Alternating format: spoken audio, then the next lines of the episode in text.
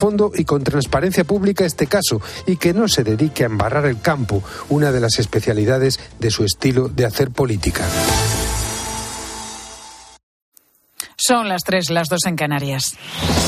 Con Pilar García Muñiz, la última hora en Mediodía Cope. Estar informado. José Antonio Díez, alcalde socialista de León, acaba de decir aquí en Mediodía Cope que el PSOE intentó apartarle y que recibió amenazas de Coldo García, mano derecha del exministro y hoy diputado José Luis Ábalos. Díez explica que esas amenazas llegaron en 2021 después de que denunciara los incumplimientos del gobierno central con su ciudad, León, en materia ferroviaria. Profesor Coldo se acercó a mí para decirme, entre otras cosas, pues que al secretario de organización del partido no se le señalara con el dedo. Yo le dije claramente que yo era el alcalde de la ciudad de León y que yo me debo a todos mis ciudadanos y por tanto que, que no era procedente lo que me estaba diciendo. Y por otro lado, bueno, pues me dijo que, que estuviera atento porque le quedaban tres años para joderme. Coldo García, el asesor de Ábalos, que ha quedado en libertad con cargos en el caso de las presuntas mordidas en la compra de mascarillas durante la pandemia. El juez lo ha dejado en libertad junto a los otros tres detenidos después de que la Fiscalía no solicitara su ingreso en prisión. Mientras, Alberto Núñez Feijóo, el líder del Partido Popular, pide explicaciones y responsabilidades al PSOE y eleva la acusación al máximo apuntando a exministros y expresidentes regionales.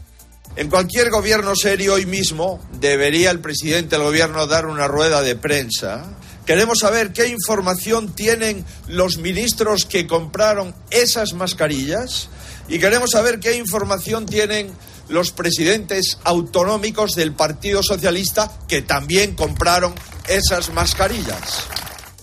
Cuatro años y seis meses de prisión para el exfutbolista Dani Alves por agresión sexual. El tribunal considera aprobado que la víctima no consintió las relaciones sexuales. La abogada de Alves, Inés Guardiola, ya ha dicho que presentarán recurso.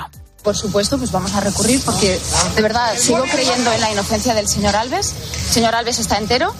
Voy a ir a esta tarde a verle y, y explicar la sentencia. No he podido todavía estudiarme la sentencia, pero avanzo por, es que por supuesto que vamos a recurrir.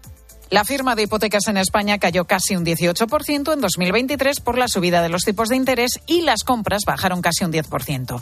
Esa diferencia en las cifras se debe a que muchas operaciones se hacen al contado. Además, se pide menos prestado al banco y el 54% de las firmas el año pasado fueron a tipo fijo. El perfil mayoritario de los compradores, familias que venden una casa para comprar otra mejor, según ha explicado Nora García de la Federación de Asociaciones Inmobiliarias. Familias con a lo mejor uno o dos hijos de en torno a los 43 años de media y que no es su primera vivienda. Compran para vivienda habitual, pero ya han tenido una que seguramente sería la que comprarían de más jóvenes, que ese ha sido el puente, digamos, para acceder a una vivienda pues, de más metros y a lo mejor en una ubicación mejor. Y una vez más se confirman las dificultades que tienen los jóvenes para acceder a una casa. El porcentaje con vivienda en propiedad se ha reducido a la mitad en lo que llevamos de siglo, según Funcas, la Fundación de las Cajas de Ahorro. Deportes en Mediodía Cope. Estar informado. Corrochano, ¿qué tal? Buenas tardes. Hola, Pilar, ¿cómo estás? Buenas tardes. Tony Cross vuelve a la selección alemana. Es noticia de hace tan solo unos minutos, era una posibilidad y lo ha confirmado él mismo. Tony Cross vuelve con Alemania.